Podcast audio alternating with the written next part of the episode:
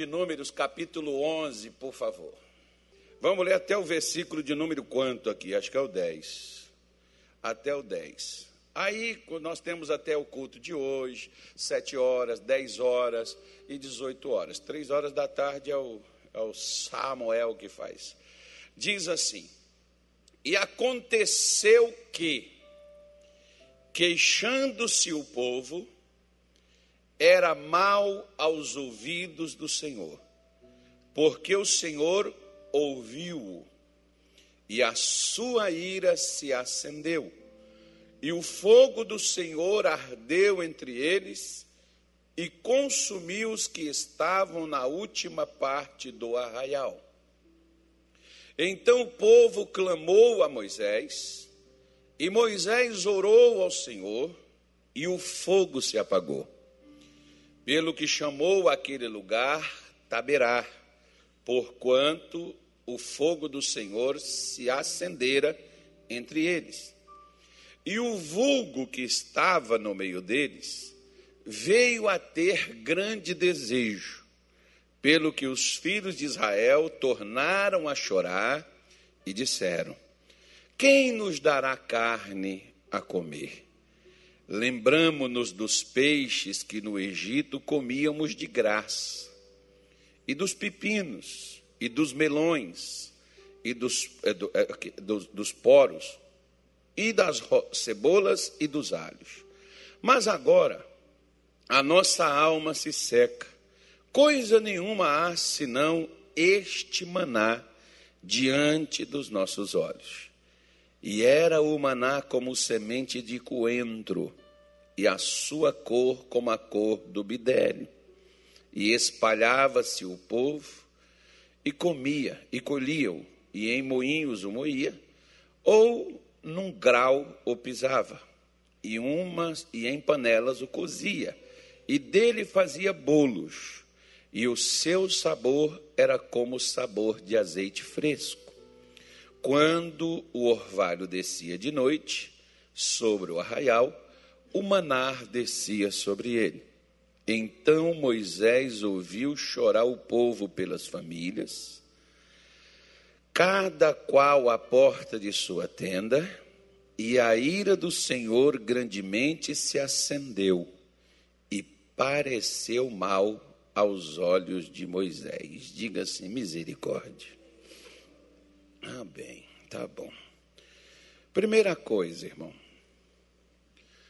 Quando no deserto o povo saiu, não, não vou falar do deserto, vou falar do Egito. Quando lá no Egito, se você pegar Êxodo 3 e Êxodo 4, você vai ver o motivo de Deus tirar o povo de Israel do Egito.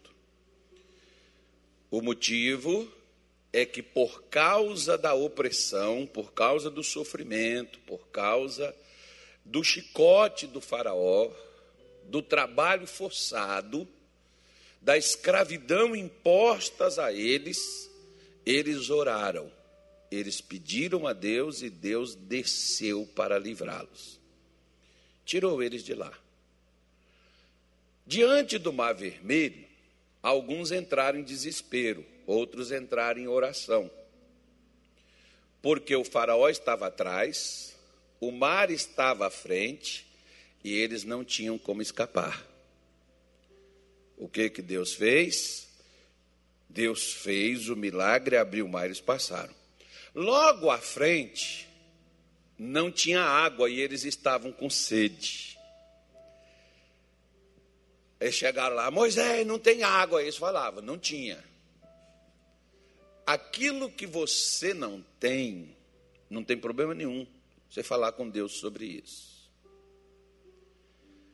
Deus não vê mal nenhum nisso. Pelo contrário, Ele quer até te suprir e te dar justamente o que você não possui. Mas quando você tem e reclama do que você tem, Deus já não vê com bons olhos. Por quê? Porque isso mostra uma coisa muito perigosa. Geralmente, às vezes, aqui no Mato Grosso, O pessoal gosta muito de usar isso, pelo menos os crentes aqui da nossa igreja. Eles gostam muito de usar uma palavra chamada gratidão. Mas vamos falar o inverso dela, o contrário, né? O sinônimo dela, ingratidão. Para você poder entender ingratidão, eu vou substituir ela por uma outra palavra. Para você poder entender o que é ingratidão. Porque às vezes tem aquelas pessoas que fazem as coisas para você, você diz assim, gratidão pela sua vida. Às vezes é melhor você dizer só assim, obrigado por isso. Por quê? Pelo que eu vou te explicar. Porque quando é que alguém reclama? A mulher não reclama do marido por ele ter ido até contra a família, ou, ou, ou, ou, a, ou a mulher do marido ou o marido da mulher. Né? Porque às vezes a mulher também faz a mesma coisa, fica até contra a opinião da família, dos amigos, para casar com aquele cidadão. Ela não reclama por causa disso. Não reclama dele levantar cedo, trabalhar para dar conforto e fazer alguma coisa para a família. A mulher não reclama dele por ele ser um bom homem, mas vai reclamar dele por aquilo que falta. O que, que é isso?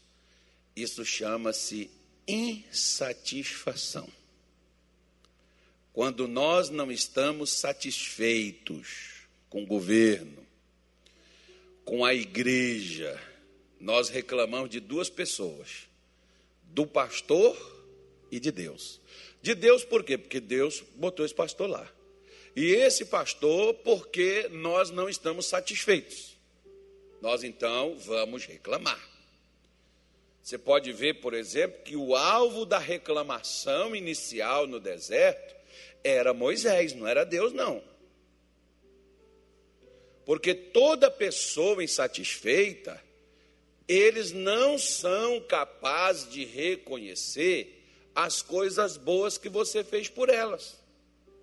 Você pode ter feito 99 vezes coisas boas, mas uma coisa que você não fez pela pessoa, aquela uma corresponde a mais das 99. A pessoa não lembra das 99 que foi feita.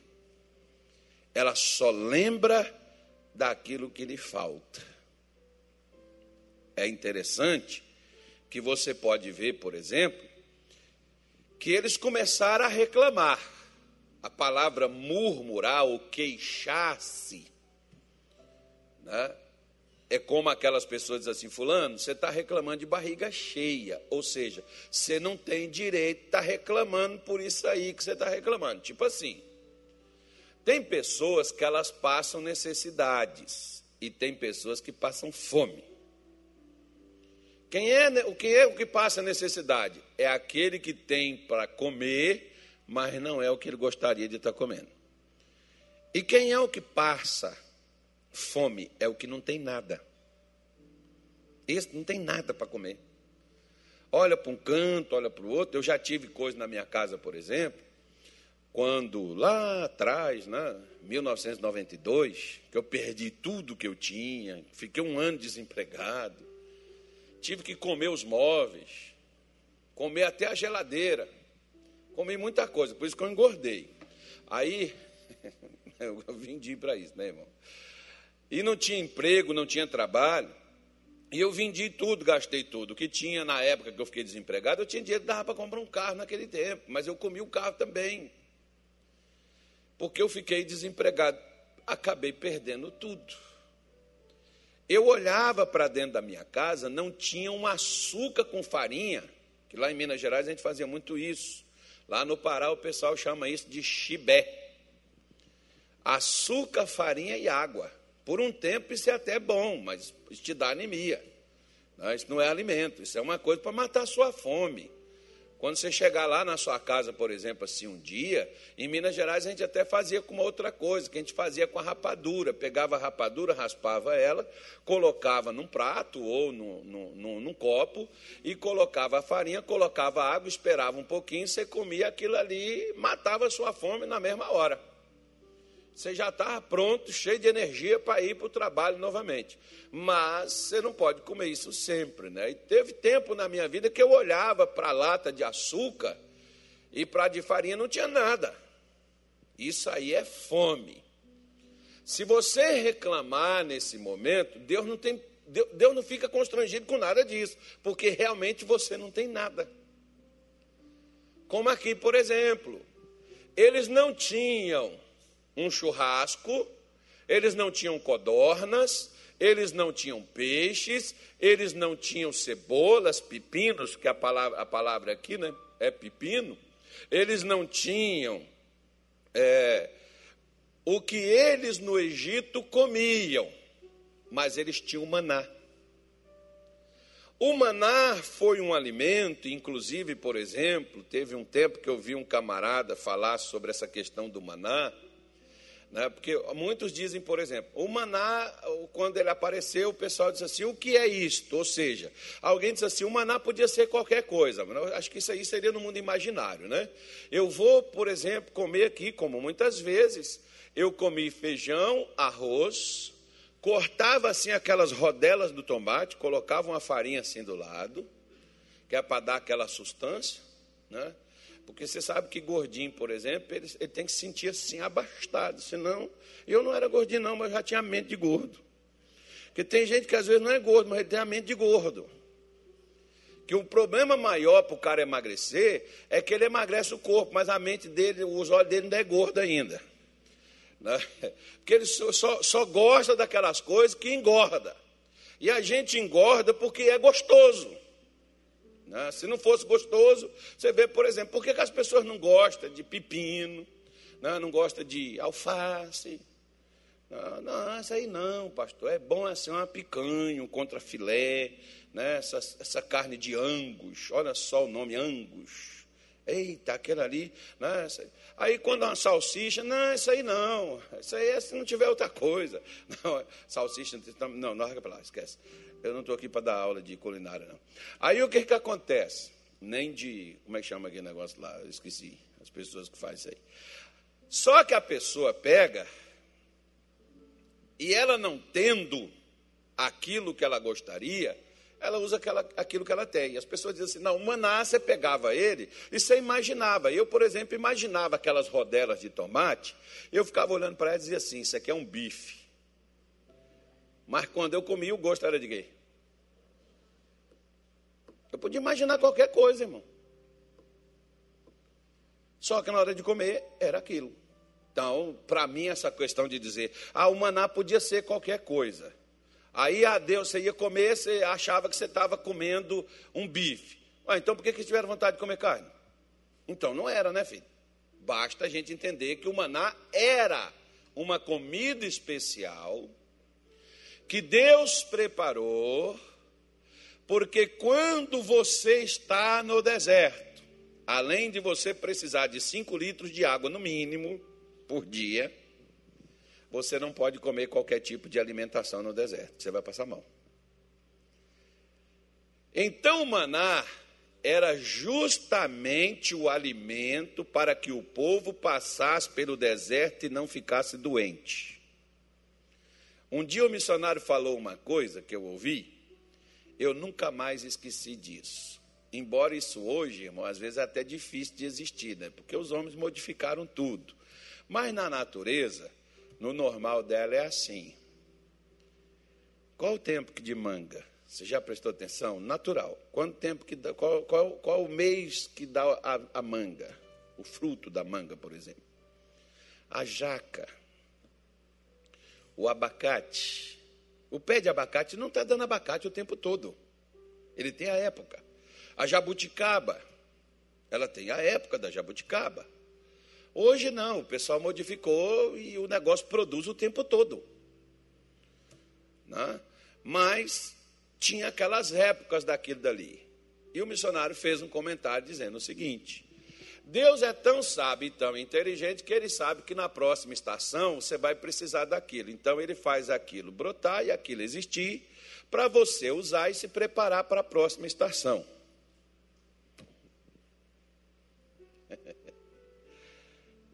Olha para cá. Você sabe por que, que muitos de nós, nesse clima frio, resfriamos? Sabe por quê? Porque na estação ou no momento que estava lá atrás, o nosso corpo precisava daquilo para passar os dias de hoje e não pegarmos um negócio como esse. Mas a gente não observa a lei da natureza, o momento dela, né? Porque tudo que Deus fez, se você pegar a sua Bíblia em Gênesis, ele vai resumir dizendo assim: tudo que Deus fez era o quê? Bom. Se é bom é porque serve para me evitar alguma coisa. Você pode ver, por exemplo, que em cada região tem fruto que não dá numa região e dá em outra é porque naquele clima, naquela região que está ali, aquele fruto é essencial para quem vive naquele lugar. Ou seja, Deus é inteligente, irmão. Nós é que não prestamos atenção em nada. Ele colocou lá e está tudo lá, para a gente poder usufruir disso. Né? Nós não usamos. Resultado: no dia de amanhã nós vamos precisar daquilo, daquela vitamina que estava naquele fruto, que estava naquela, naquela, naquela, naquela planta, sei lá, naquele chá, naquele negócio que estava lá, mas nós não usamos. Como Deus sabia que o maná, a composição dele, como a Bíblia diz que ele tinha um gosto, né, ele parecia com um coentro e tinha um gosto de azeite. Deus sabia que aquele era o alimento para eles, por exemplo, passarem no deserto, não ficarem doentes, não adquirirem problemas que pudessem levar para o resto da vida. Deus sabia o que era melhor, mas o que, que o povo quis? Nós queremos carne, nós não queremos esse maná. Deus sabe o que é melhor para mim, mas quando eu meto o meu pentelho e digo, não, eu não quero isso, eu quero isso aqui, Deus vai me dar o que eu quero, mas aquilo que eu quero vai me matar. Aquilo que eu quero vai me atrapalhar. Aquilo que eu quero, como por exemplo, a carne foi o motivo, acho que foi 14.700 pessoas só que morreram com esse lance da carne. Foi, foi só essa quantidade só. Não era o ambiente para eles comerem. Deus sabia, aliás, quem primeiro fez nutricionista, né, a palavra que eu procurei aquela hora não veio. O primeiro nutricionista foi ele. Você vai comer, eu fico olhando mais ou menos, por exemplo, um lutador desse pessoal do esporte, jogador de futebol, ele não pode comer a mesma comida que uma pessoa comum come. Por quê? Atrapalha o desempenho dele. Esses lutadores, por exemplo, de lutas, aí MMA, UFC, essas coisas assim, esses camaradas têm dietas fortíssimas, das quais eles precisam para bater peso, para estar no momento certo, para ter o melhor dele, para ele dar o melhor na luta, para ele ganhar, para ele ser campeão. Eles têm, ele não pode viver uma vida igual eu e você, um cidadão comum. Ele não pode ir para uma noitada, perder sono. E é interessante, tudo isso para ganhar uma coisa que é passageira. Um momento. Nós que é para ganharmos o troféu da vida, que é para a gente poder viver, nós não queremos abrir mão de nada. Nós queremos escolher o que é melhor para nós. Deus põe na sua palavra, Deus dá a nós o que é necessário. Não quero isso, eu quero é isso aqui. Deus vai deixar você ter o que você quer, mas o que você quer vai acabar com você, vai acabar com sua família. Não tem pessoas, por exemplo, que às vezes elas querem porque querem uma, uma empresa, uma renda a mais, uma coisa a mais para ter um conforto para a família. Daqui a pouco, quando ela tem um conforto, ela não tem família. Deus deixa ter. Quantos evangélicos estão dentro das igrejas com a família desgraçada? Com a família arrebentada. Por quê? Quem arrebentou a família? Foi o diabo? Foi não, foi você, fui eu. Como assim, pastor? Ora, olha para você ver o texto aqui. Quem é que estava lá chorando pelas suas famílias e reclamando? Era o povo. E por quê? Porque eles achavam que Deus não era suficiente o que ele havia dado, que eles precisavam de mais, e que eles tinham que decidir a vida deles, porque Deus não sabia o que era melhor para eles. E aí eles começam a reclamar, eles começam a se queixar. Deus ouviu, porque Deus ouve. Quando eu começo a me queixar, da minha vida, da minha condição, da minha saúde, das minhas finanças, da minha família, da minha mulher, dos meus filhos, dos meus líderes, dos meus liderados, porque nós achamos sempre algo para reclamar nos outros. E achamos que temos razão. Não, mas eu tenho razão de reclamar, porque o Natália não me deu a mão, o Natália não me socorreu, o Natália não me ajudou na hora que eu mais precisei dele. E engraçado, eu precisei tanto do Natália, o Natália não me ajudou e eu não morri. Ou seja, alguma coisa aconteceu, né? Porque se eu precisava tanto dele, ele não me ajudou, e eu não morri, eu estou aqui, então será que realmente eu precisava dele? Mas eu acho que eu precisava. Como tem aquela pessoa que ela quer jogar no seu colo, ela quer jogar nas suas costas, a culpa das suas frustrações, de suas decepções, de suas dores e seu sofrimento. Eu costumo dizer, leva para você que é seu, eu não vou pegar isso não. E não pego mesmo não, meu filho.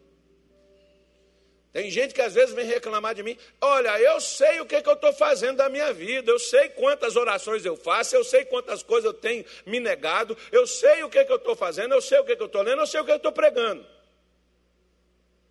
Se eu sei disso, você não gosta? Você não acha certo? O problema é seu. Eu não vou pegar as suas frustrações e a sua decepção e a sua revolta e pegar isso para mim como se eu fosse o culpado. Eu não sou o culpado disso. Mas tem pessoas que querem que você se sinta. Então, pelo que eu estou passando, alguém tem que pagar. Seja quem for, é Deus, é Moisés, alguém vai ter que pagar que eu não estou legal, eu não tenho o que eu quero, eu tenho que ter essas coisas aqui e eu não vou aceitar viver sem ter isso, não. Deus escutou. A insatisfação é a mãe de todas as decepções que o ser humano tem. Porque toda vez que alguém está insatisfeito, a pessoa reclama. Você pode ver que quando você reclama de alguma coisa na sua vida, é porque você está insatisfeito. Porque quando você está satisfeito, você não reclama de jeito nenhum. Você pode não elogiar, mas reclamar também você não reclama. Você está na sua. Quando é que você reclama? Quando você fica insatisfeito. Você vai falar entre os dentes. Como diz a minha mãe que, que você está aí falando entre os dentes aí? Ou seja, você está falando com você mesmo. Porque tem gente que às vezes não reclama com os outros, mas fica reclamando dentro do seu coração. Naquela insatisfação. Você vê, crente é um espetáculo. Crente diz assim, ó, uma maneira clássica de reclamar. Pastor, sei porquê, pastor. Eu tenho orado, eu tenho vindo para a igreja, sou fiel, sou dizimista, sou patrocinador. Sei por que, que minha vida está assim, pastor. Tenho pedido para Deus, mas até agora Deus não me respondeu. Dá para o senhor fazer uma oração? Irmão, esse é o jeito mais clássico de reclamar. Então, para de dar o dízimo, para de dar o patrocinador, e já que esse é o problema.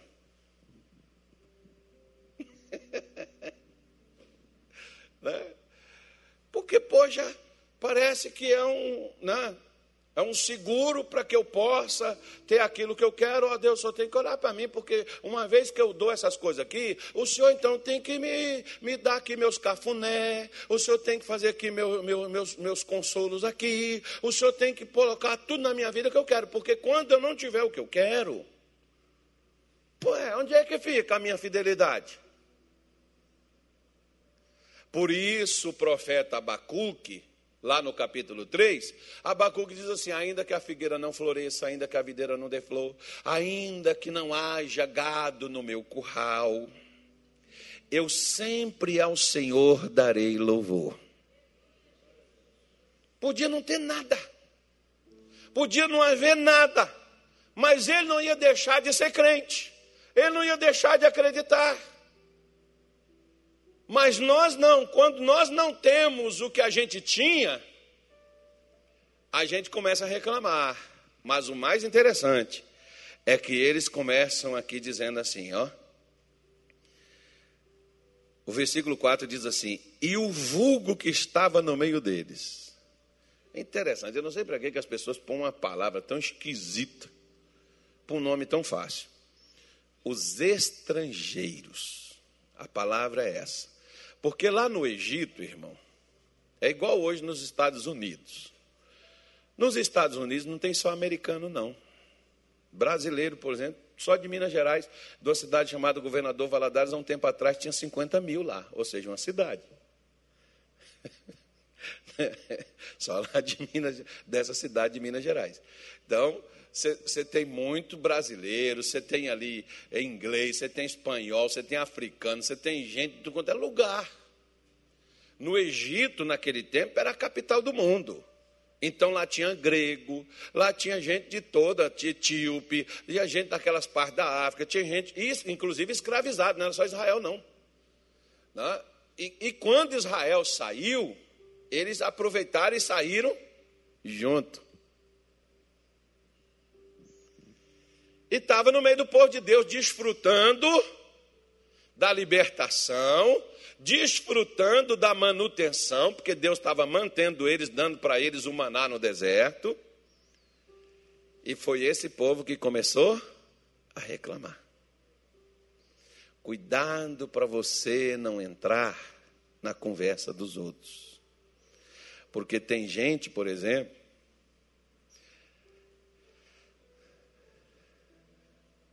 que é só você reclamar de uma pessoa para você saber o que, que o outro acha dele.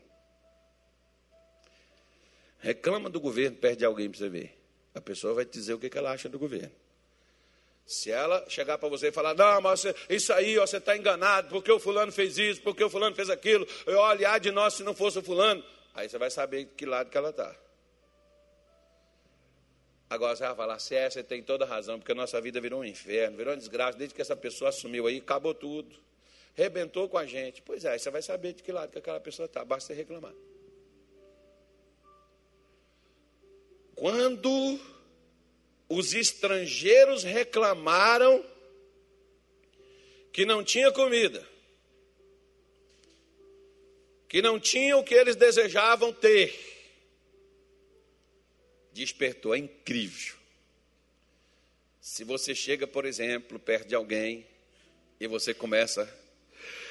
Ai, Deus, que sono que me deu. Daqui a pouco o outro também. É, eu também estou sentindo a mesma coisa. O mais legal é um dia eu vi uma pegadinha de um camarada doido na televisão, que o cara parou assim no meio da rua e ficou assim, ó, olhando para cima.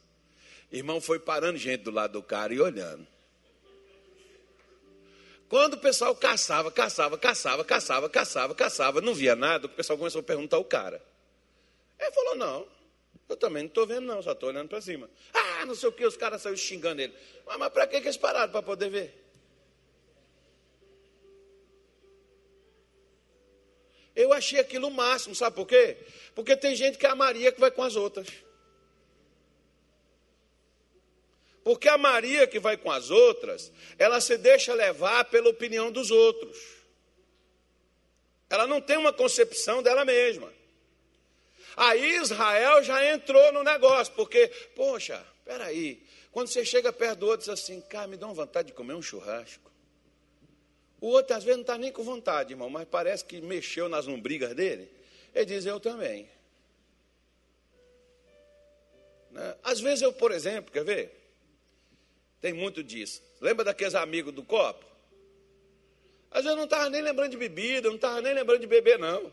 Chegava um amigo lá, cara, estou na vontade de tomar uma, bora lá. Por que ele não vai sozinho? Aí, às vezes, você estava até. Eu, eu, no meu caso, por exemplo, às vezes eu estava até meio duro, eu queria economizar mesmo.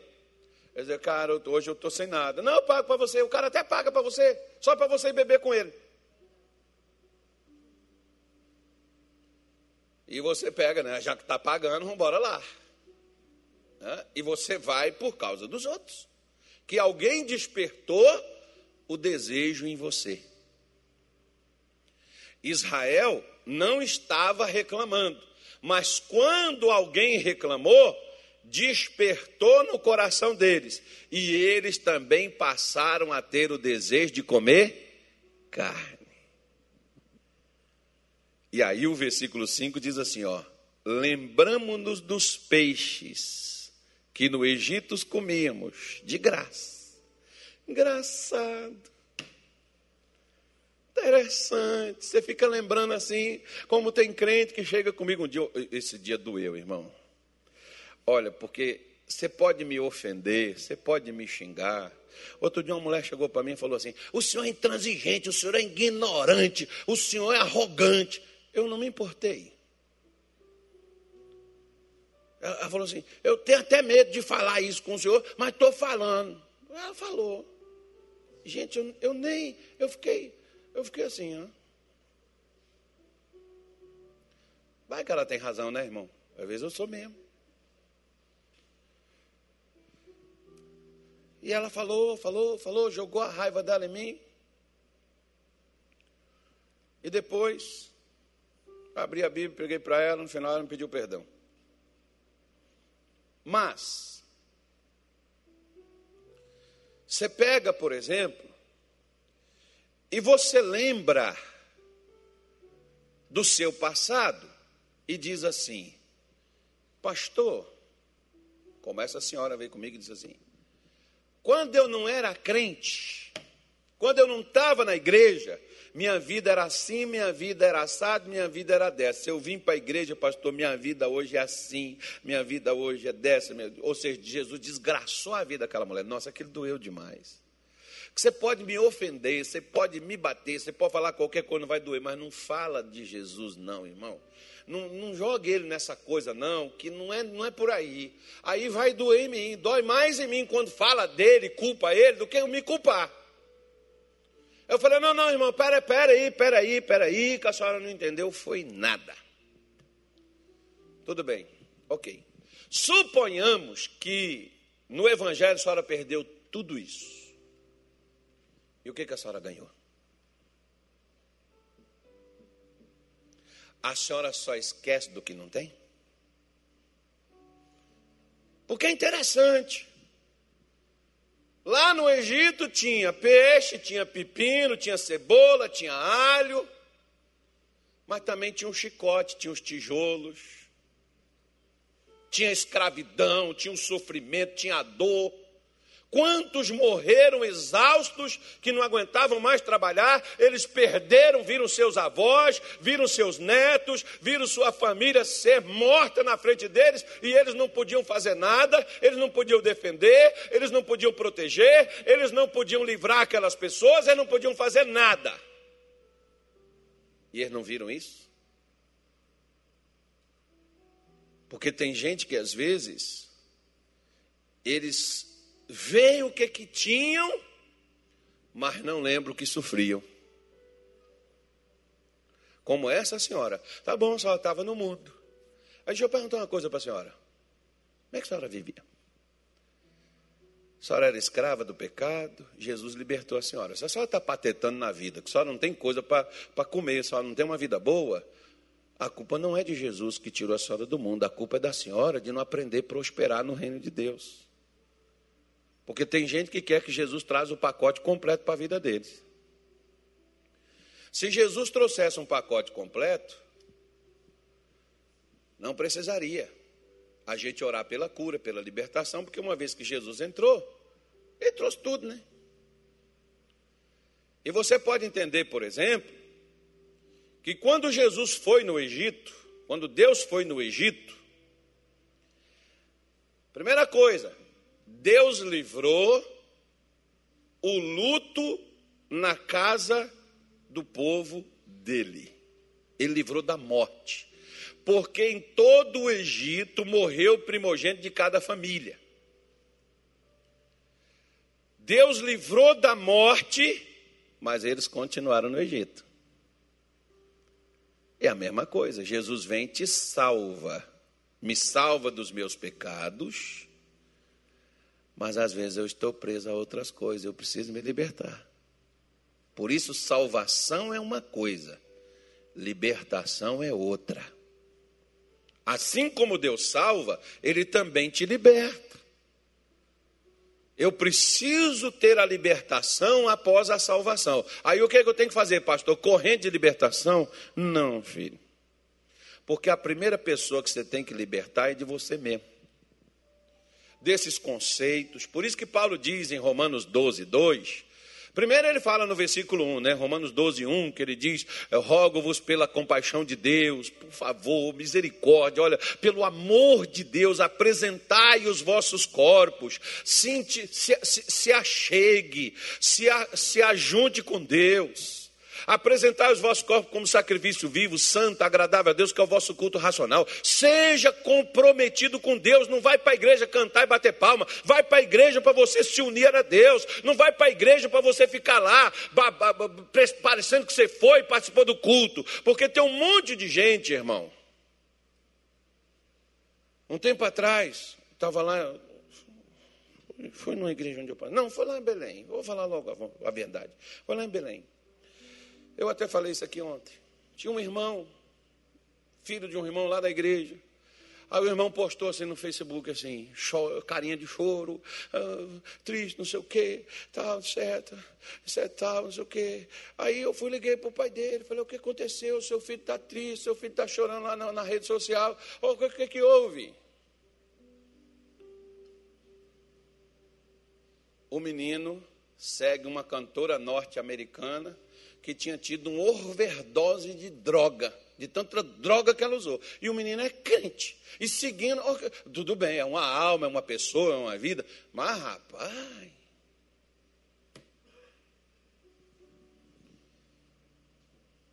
Pode chorar? Não, mas ele estava chorando porque ele era fã.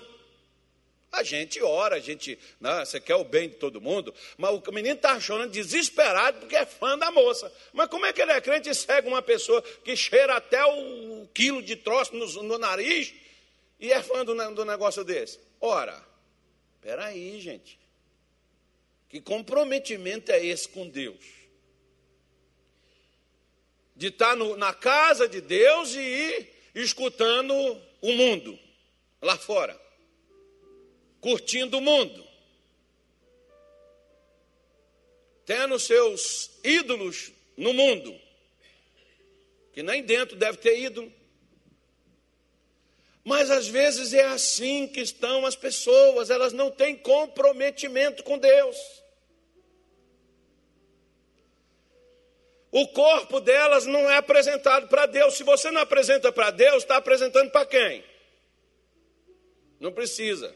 Porque o que eu não dou para Deus já tem dono.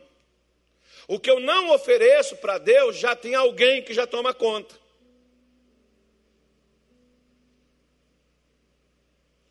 Por isso, Paulo está dizendo: você tem que querer, você tem que, você tem que buscar, você tem que ter um compromisso. O seu culto não pode ser emocional, é razão onde você sabe que você precisa mudar, que você precisa progredir, que você precisa melhorar como ser humano, que você precisa melhorar como mãe, como pai, como amigo, você precisa melhorar como crente, você precisa melhorar como homem de negócio, como empregado, você precisa melhorar em todas as áreas da sua vida, você tem que melhorar. Por isso ele diz: se você apresenta seu corpo para Deus e se você é comprometido com Deus, o que, que ele manda fazer?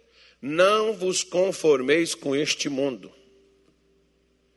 Não seja massa de manobra, não siga o curso, não siga as normas, não siga as direções de gente sem Deus. Mas faça uma coisa: não se conformar com o mundo é não dizer, eu não aceito, eu não quero. Não, ele está dizendo, ó, você é a mesma coisa dos outros, só que você faz por um jeito diferente. Né? O outro está lá, eu estou só fazendo a comparação. Porque tem crente, por exemplo, que ele acha que ele é melhor do que os adúlteros, ele é melhor do que os efeminados, ele é melhor do que né, lésbica, ele é melhor do que é, o cara do terreiro, o cara da, da católica, ele acha que ele é o melhor. Só tem uma diferença. A diferença é só o lugar que cada um vai.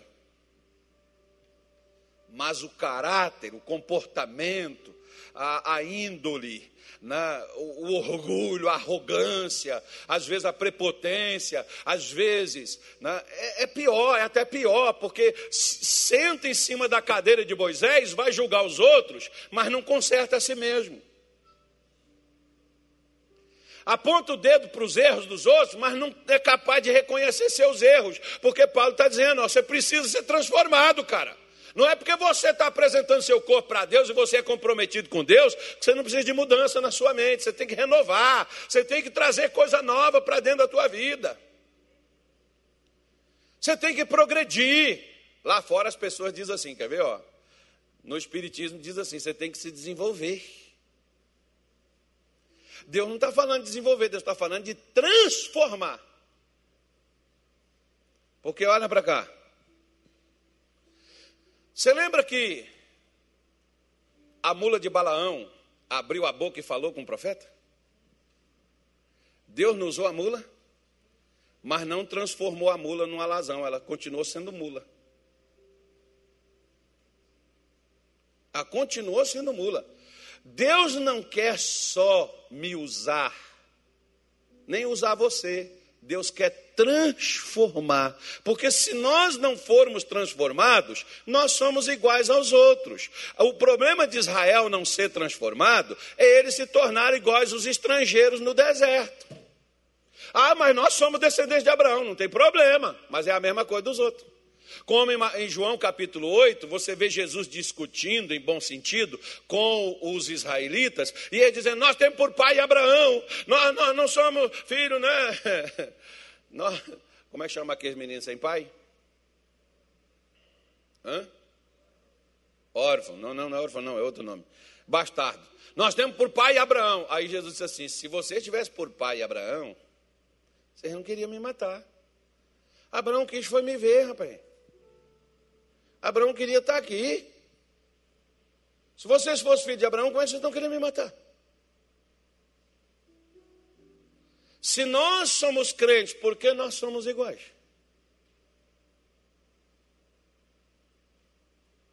Nós somos evangélicos, mas por que nós fazemos o mesmo que os outros fazem?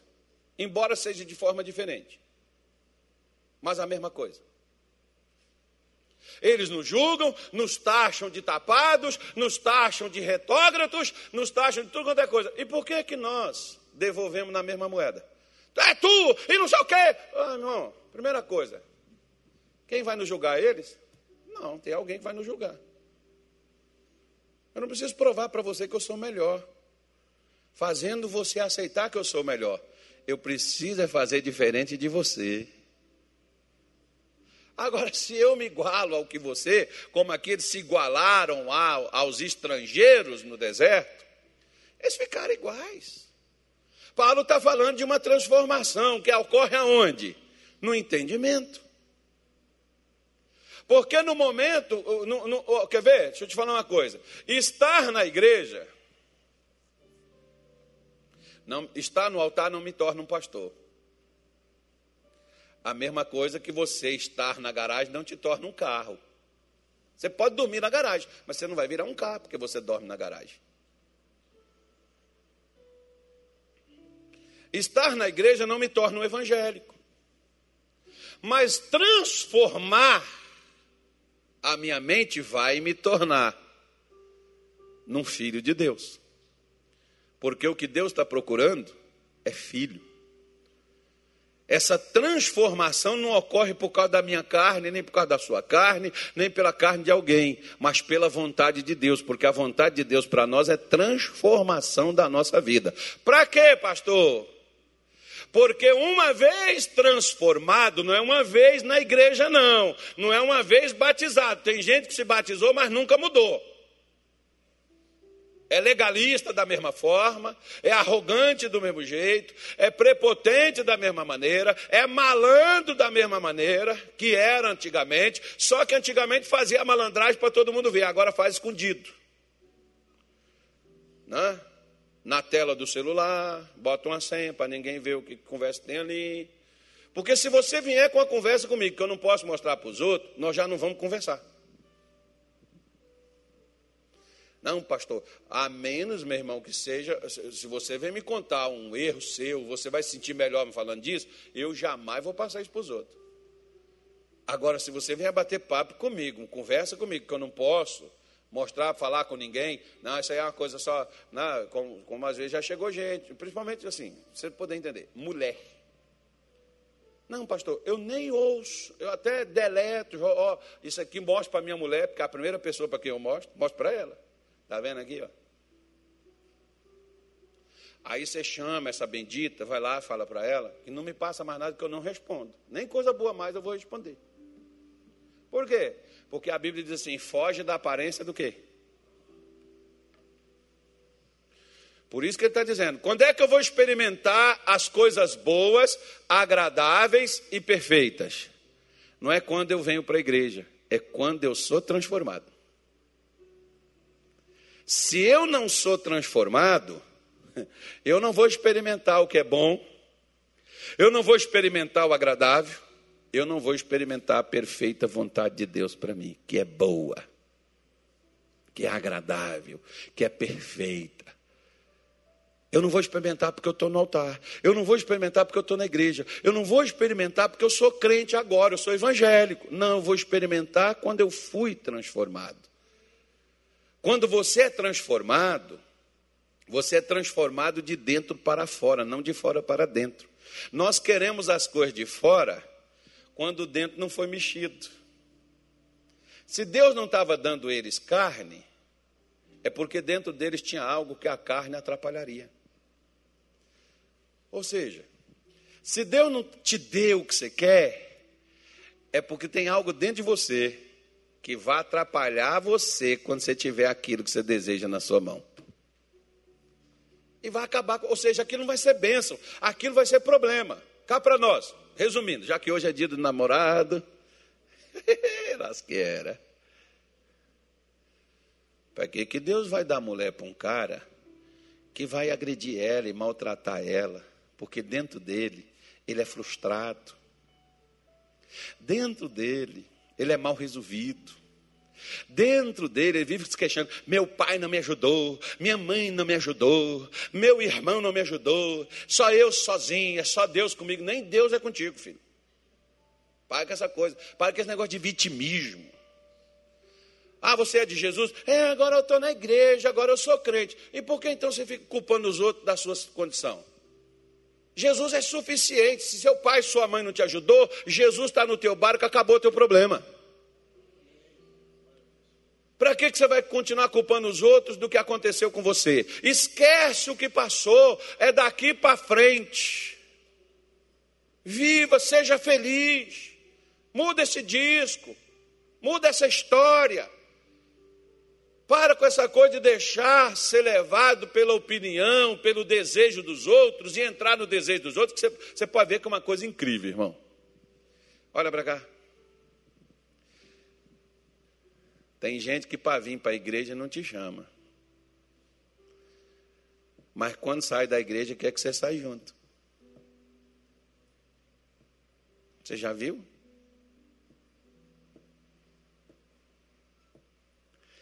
Você não tem que ficar nessa igreja, não, irmão. Você tem que ir embora daqui. Essa igreja não tem nada para você, não. Irmão, olha o que, o pastor fez. Olha o que, o pastor está fazendo. Irmão, irmão. E você se deixa levar por esses panacas. que na hora de trazer, não foi te chamar lá do fundo do poço, onde você estava. Aí você olha dentro da igreja as coisas ruins que aconteceu, pode estar acontecendo, pode ter acontecido. Onde tem gente tem problema, irmão.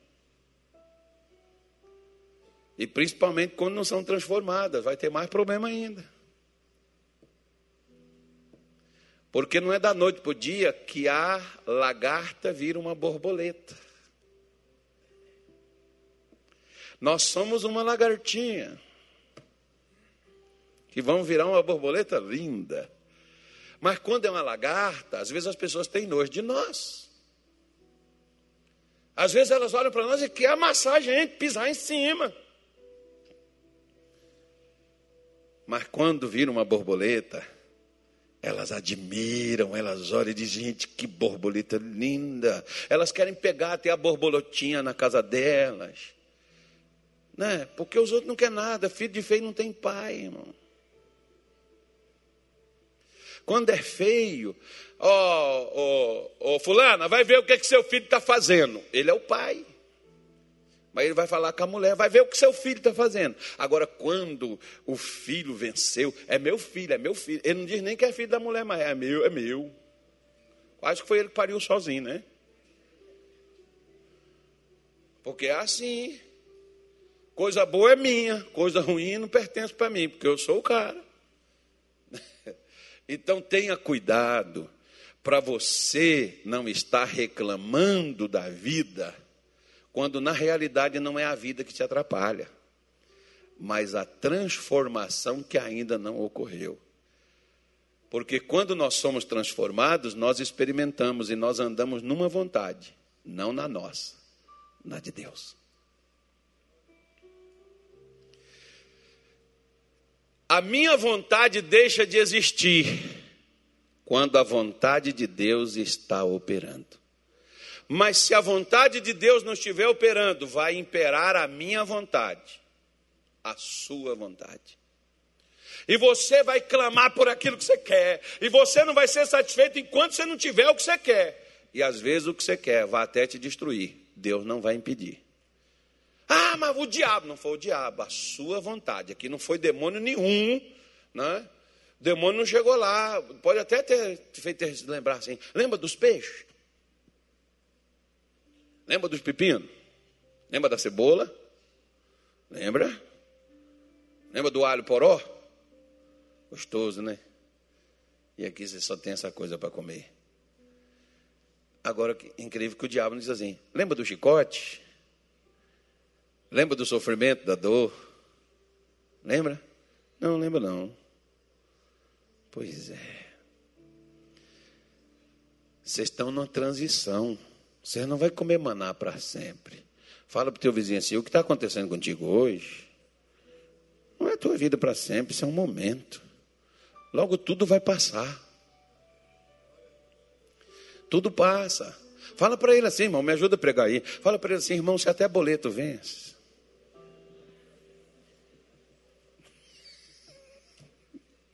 Boleto não vence? E ele vence sozinho, miserável. Ele não diz assim, eu vou vencer, vou vencer, vou vencer. Não, ele sabe que ele vence, está lá, ó. Hoje é dia 12, amanhã, dia 13. Quem tem segunda-feira, boleto para pagar? Estou só lembrando você. Porque amanhã o boleto está vencendo, hein? E você vai ter que vencer o boleto. Então você já olha para ele e diz assim: Ó oh, boleto, se tu vence, eu também vou te vencer, rapaz. Porque nós somos mais do que? Se o boleto vence, nós somos mais. Mas pare de fazer boleto, irmão, compra à vista.